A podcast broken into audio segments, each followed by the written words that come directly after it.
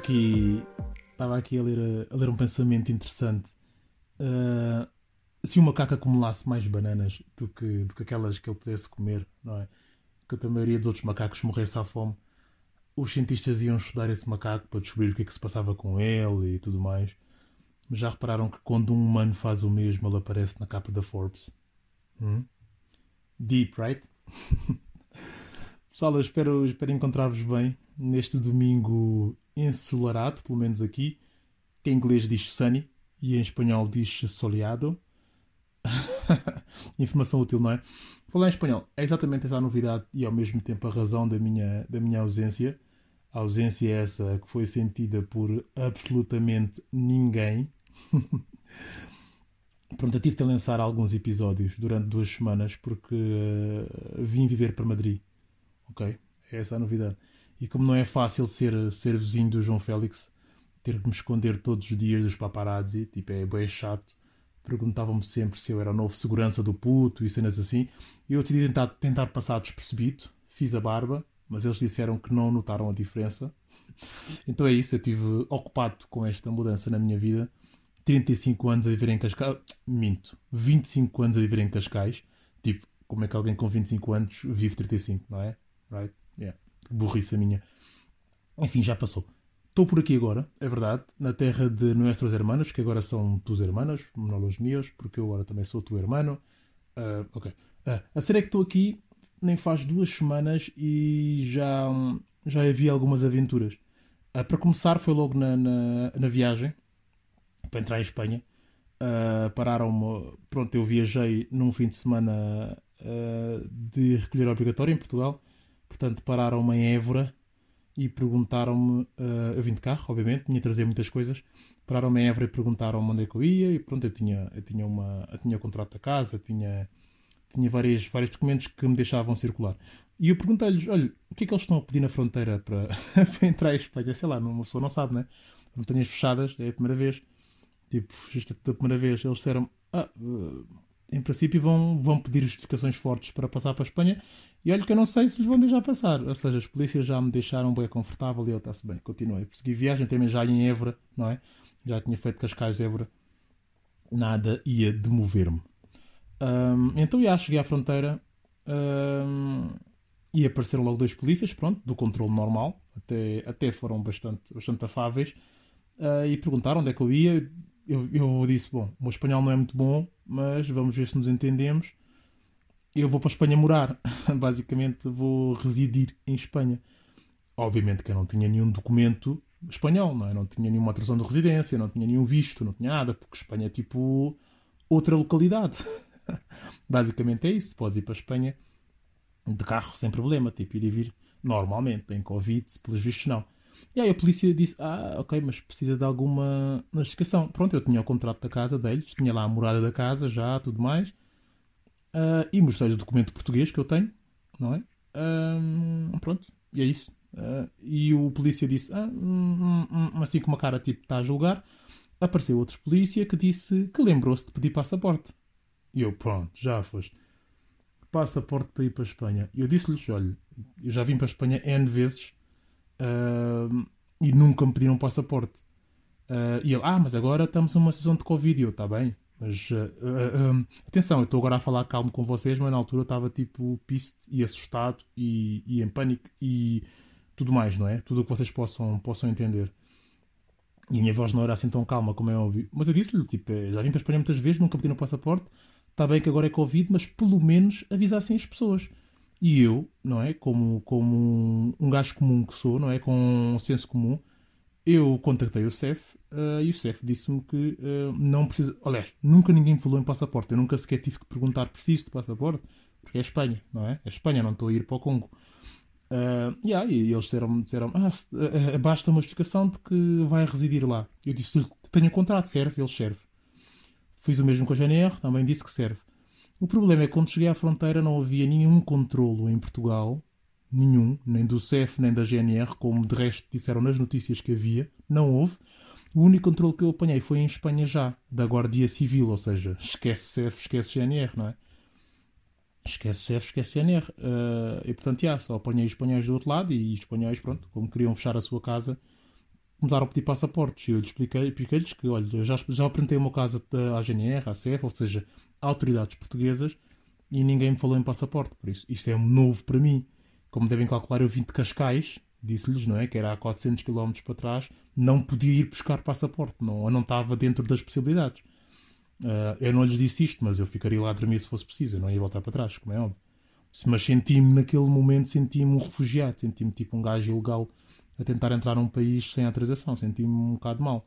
Mas como rosdete que sou, não é? Sabia que tudo ia se resolver. De, de, todos os problemas que tive na minha vida, felizmente todos se resolveram, mesmo aqueles em que às vezes, isso às vezes acontece-vos também, não é? Parece que não há solução. Mas resolveu-se, pronto, resolveu-se. Porquê? Ah, entretanto apareceu uma, uma sujeita que apareceu, olhou para o, para o papel e disse: Ah, sem passaporte não entra. E foi-se embora. Eu tipo, ah, olha-me esta cá. Mas não disse nada, né? Fiquei a pensar para mim, porque eu, os, os, dois polícias estavam a ser bastante. Hum, pá, estavam a ser muito simpáticos, a sério. Não foram nada, nada desagradáveis. E depois veio um chefe, eu digo chefe porque ele veio desfardado, veio e perguntou o que é que passa, e passa. Começaram a falar lá, ah, este é conho. Não, estou a brincar, não disseram isso, mas começaram a falar lá do meu caso e ele disse, ah, pode, pode. Depois voltou o polícia com o meu contrato na mão e disse, ah, se tiver aí, é que ele disse, se tiver aí o contrato de trabalho da sua empresa, atenção que não é de Espanha, é um contrato normal de, de trabalho da Nestlé, da sua empresa, pode passar. E eu fiquei a pensar, o que é que isto tem a ver com, com tudo? Mas a verdade é que eu tinha o contrato no PC, porque eu sou um gajo bem à frente, putz. Eu... Ok. Não, eu tinha contrato no PC, abri, mostrei, um contrato em inglês até, ele não deve ter percebido nada, começou a... Ok, pode seguir. Eu, eu, eu, eu fiquei eu, eu não tinha percebido bem porque que de repente deixaram-me seguir. Mas fiquei tão contente e fiquei tipo, ah, bem, deixa-me ir embora que antes que eles me deem ideias, liguei o carro, andei e, e, fui a pensar nisto o resto do caminho, ou pelo menos grande parte do caminho. Claro que eu queria sair dali, né? deixaram-me ir embora, deixaram-me pegar o meu contrato da casa e deixaram-me ir embora. Pronto, e foi isto. Foi uma pequena aventura, portanto, tive a um, a um passo de não entrar em Espanha, o que seria muito complicado, visto que eu tinha tudo já acertado. Uh, com, pá, tudo, tudo arretado, com os juros da casa, com tudo, tudo, tudo pago já. E, e era, seria chato, mas não, mas lá, lá cá estou eu. Um, depois aqui em Espanha, todas as contas são pagas por débito direto, ok? Tipo, vocês esqueçam multibanco, esqueçam. pá, faz bem a falta, multibanco, tipo, renda, água, luz, TV cabo, net, é tudo por débito direto. Eles nem sabem o que é entidade e referência. Tipo, depois Wi-Fi Wi-Fi. Estou a brincar, esta é velha já. Depois, mais um reforço para a minha falta de empatia com o consumo de peixe. Uh, aqui em Madrid é muito mais caro que em Portugal, mas muito mais.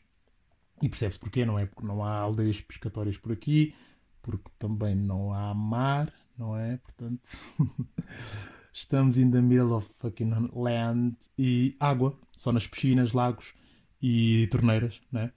Uh, o que há muito por aqui são chuletas e rips, não é? Tipo costeletas, uh, aquelas rips tão boas, meu. Eles adoram rips. E eu também adoro agora, com aquele molho barbecue. Hum. Hum, hum, hum. ah, e não há multibanco à venda, ok? Portanto, teria sido o fim do mundo se eu não tivesse vindo com quatro mucambos na mala do meu carro. Senti-me um Pablo Escobar a passar a fronteira. Daí os pingos de suor a escorrer pela cara quando disseram sem passaporte não entra. Uh, e depois os bolsos vazios, ok? Eu nem um polícia poderia comprar, não é? Nem plata, nem pomo, nem nada disso, ok? Portanto, uh, uh, bom, há, há, mais cenas, mas, mas, mas, agora também não me vem à memória. Eu depois conto-vos, sei lá, quando me lembrar. a parte boa é que moro numa das melhores zonas de Madrid, portanto isto tudo valeu a pena. Este processo todo de refugiado valeu a pena. Pronto, vá, vamos tirar lá a finca, não é? Quando só entras com a impressão digital. Mas trata-se de La Moraleja, e costumo sempre dizer este trava-línguas Uh, mas pesquisem se quiserem, porque aqui só há condomínios privados, ok? Eu sinto-me em Bel Air. Há aqui uma casa que custa 10 milhões de euros, ok? Tem 11 quartos também, deve ser um milhão por quarto. Um, já vi três casais de velhos a, a, ir ver a casa, portanto devem ser muito pobres. Mas pronto, tudo para dizer que moro numa boa zona, uma zona segura, uma zona que tem tudo. Obviamente que eu não moro num desses casarões, not yet. Senão já tinha feito Reels, Stories e, e tudo mais, uh, tipo MTV Creeps. Mas moro num bom chalé, ok? Moro num muito bom chalé. Não tem para com segurança, porque tem segurança privada. É um condomínio fechadíssimo, 24 horas. O carro pode ficar destrancado lá embaixo na garagem. Pá, é fixe. Eu só tenho que parar de pensar no continente e no Pingo Doce e meter na cabeça que aqui é Mercadona e Hipercor. Está bem? Rosdete. Custa-me ainda. Ok. Uh, isto da segurança e cenas leva-me a outro tópico. Eu quando disse que vinha morar para cá, Alguns amigos meus disseram-me que, que Espanha era um país bastante racista e que eu devia ter cuidado e não sei o que mais. Eu rio-me porque tenho que ter cuidado são os racistas, né? Tipo, I'm here, I'm in the house, so bow down. Não, kidding. Um, eu estou aqui há quase duas semanas e até agora não senti nada disso. Ok? As pessoas olham, olham, yeah, olham, mas também é raro ver pretos por aqui, muito raro. A sério, vejo muito poucos. Um, por isso não mostrei nada aqui, olhem. Uh, também em algumas zonas de Portugal, quando eu lá ia, também olhavam, não é? E não era por isso que, que as considerava racistas. Por isso eu lamento, people, mas não. Não senti Madrid mais racista que Lisboa. Mas ressalvo, eu só cá estou há duas semanas. Também, se em três meses sentir racismo na pele por uma vez, em nada difere com as minhas experiências em Lisboa, ok? Por isso não sei onde foram buscar essa ideia. Todas as pessoas que passam por mim cumprimentam-me até agora. Algumas com um sorriso simpático. Uh, não posso queixar por aí. Não posso. Mas lá está. A zona em que eu vivo é, é, é mesmo muito boa. Não estou a ser nada exagerado. Eu não posso falar nos subúrbios de Madrid nem de zonas que não conheço, ok? Mas atenção que Madrid tem 3 milhões e meio de pessoas. E depois há outra coisa, Espanha é enorme, people, enorme. Não espanta que haja algumas zonas que sejam hiper mega racistas. Mas esta não é uma delas, ok? Bom, portanto, bora parar com isso das suposições, do ouvir dizer e não sei o quê. Não há nada melhor do que viver as situações para poder falar delas depois. Uh, e se por acaso, sei lá, se passar algo, eu, eu serei o primeiro a admitir. Sim, boy, tinhas razão, sofri, sim, sofri. Mas se não acontecer, eu também não vou, não vou dizer que são racistas, só para me sentir parte do fórum, ok? I'm not a kind of that collection, so um pouco de food for the brain agora. Uh, eu no outro dia tropecei numa palestra de, de um sujeito uh, e ele falava de um assunto bastante interessante que era a crítica. Ou melhor, era, era a capacidade que nós temos ou não de receber uma crítica ok? Mas uma crítica que venha de alguém próximo, não é? Não vamos excluir as pessoas que não nos conhecem ou que só nos conhecem num determinado e num único momento e acham que já, já possuem diploma para dizer críticas sobre nós, vamos excluir essas. Eu falo de críticas do, daquele parceiro de relação, críticas da empresa, na empresa, de amigos, okay? família, etc. Críticas vindas daqueles que querem o nosso bem, uh, em determinado contexto, claro. E se pensarmos, vamos ver que por trás de quase todos os problemas dentro de uma relação há alguém que não soube aceitar uma crítica construtiva. Em quase todos os problemas dentro de uma empresa que não tem o crescimento esperado, há alguém que não sabe aceitar uma crítica construtiva. E, e mesmo nas, na, na maioria das pessoas que não conseguem andar para a frente, uh, não conseguem evoluir na vida, há uma pessoa que não sabe ou não soube aceitar uma crítica construtiva, uma ou mais críticas construtivas. E é isso. Uh, e é um bocado isso. As pessoas têm dificuldade em aceitar uma crítica como, como algo de bom, ok? Como algo que nos vai ajudar, como um pouco de água para a semente delas crescer, um pouco de juízo para o temperamento, uh, um pouco de farinha para o bolo, um pouco de tijolo para edificarem algo, tipo, you name it. Não sabem. Não sabem. Falta-lhes maturidade para perceber que quando recebemos uma crítica construtiva, quando recebemos uma correção, não é, não é um ataque, é uma ajuda não há, não há ninguém que se desenvolve com elogios e carícias. Sabe bem, ok, sabe bem, mas não há ninguém que se desenvolva assim. Ninguém. Aliás, esse é um dos maiores obstáculos à nossa evolução como seres humanos. ok É a crítica, é a correção que nos ajuda a desenvolver.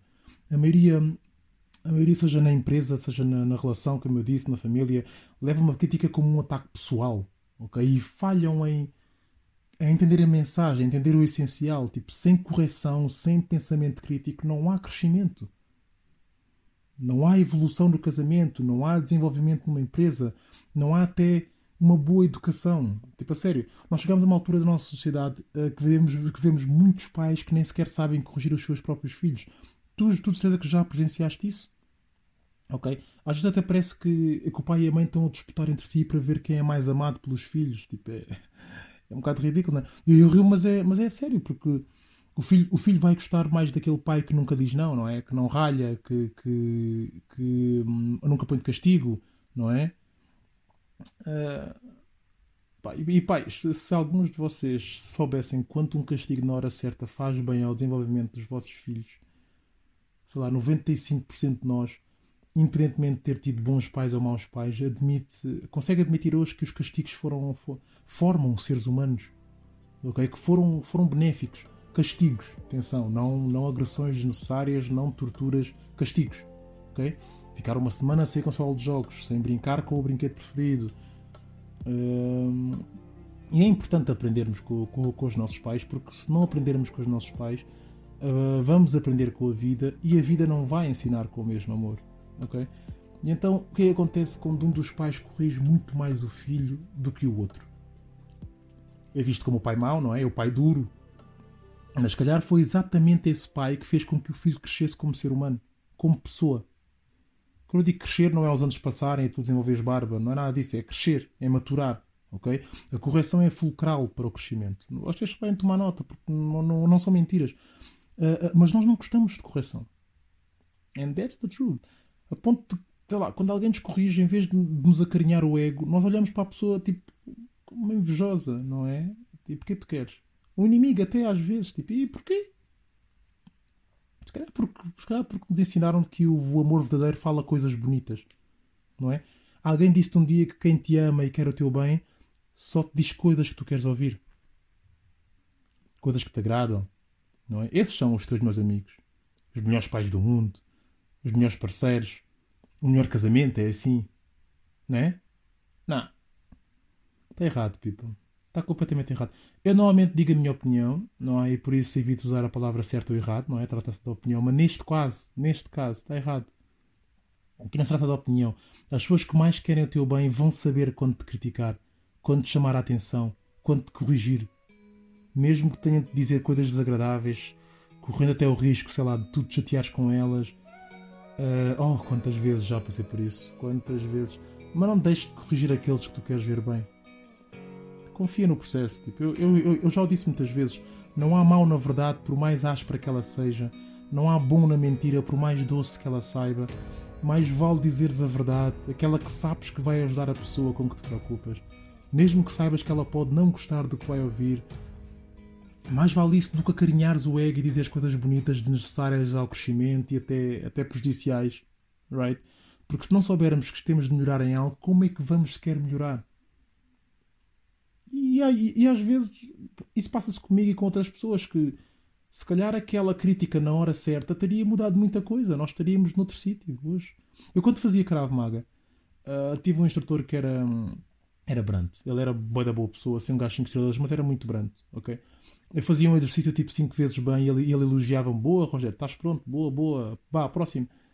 E eu fui habituado assim, ok? Fui treinar com outro instrutor, estava habituado a fazer 5 vezes bem e a esperar o elogio, não é? Com um bom hábito, mas ele não chegava. O gajo dizia sempre: Vá, continua, continua, sem parar, sem parar. E eu ficava ali o dia inteiro a fazer o mesmíssimo exercício, é?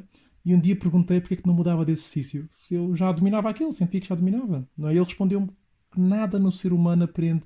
Não, não há nada que o ser humano aprenda em cinco repetições. Nada. Muito menos algo que pode fazer a diferença entre a vida e a morte.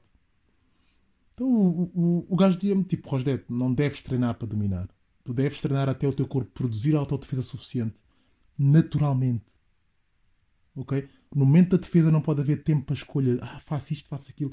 A reação tem de acontecer naturalmente. Como respirar. E isso não se aprende assim com repetições, nem sequer num dia. Tens de treinar a vida toda. E era chato. Tipo, isso era chato, ter de fazer a mesma coisa durante quase uma semana.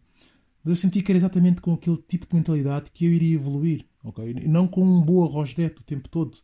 Era agradável, sim, era agradável ouvir, mas não era produtivo, no fundo. E uma das coisas mais, mais raras atualmente, pelo menos o que eu assisto, não é? Para vocês digam de vossa justiça, é que há muito poucas pessoas que têm personalidade forte. Personalidade forte no sentido de não ter receio de dizer na cara aquilo que tu não queres ouvir. Mas que vai fazer-te bem. Tipo, e quem me conhece sabe que eu sou assim. Não é? Já perdi pessoas por causa disso. Ah, perdi no sentido de que não sei onde é que elas estão, não é? Não, não sinto a falta delas. Mas quando era mais novo, a certa altura eu punha-me a pensar que se calhar eu era uma pessoa má. Mas com o tempo, com a vida, fui percebendo que não uma pessoa má é aquela que te vê ir para o abismo e não te avisa do perigo. Ok? Não tive coragem de dizer coisas desagradáveis. Escolheu estar lá, mas só depois das coisas darem mal.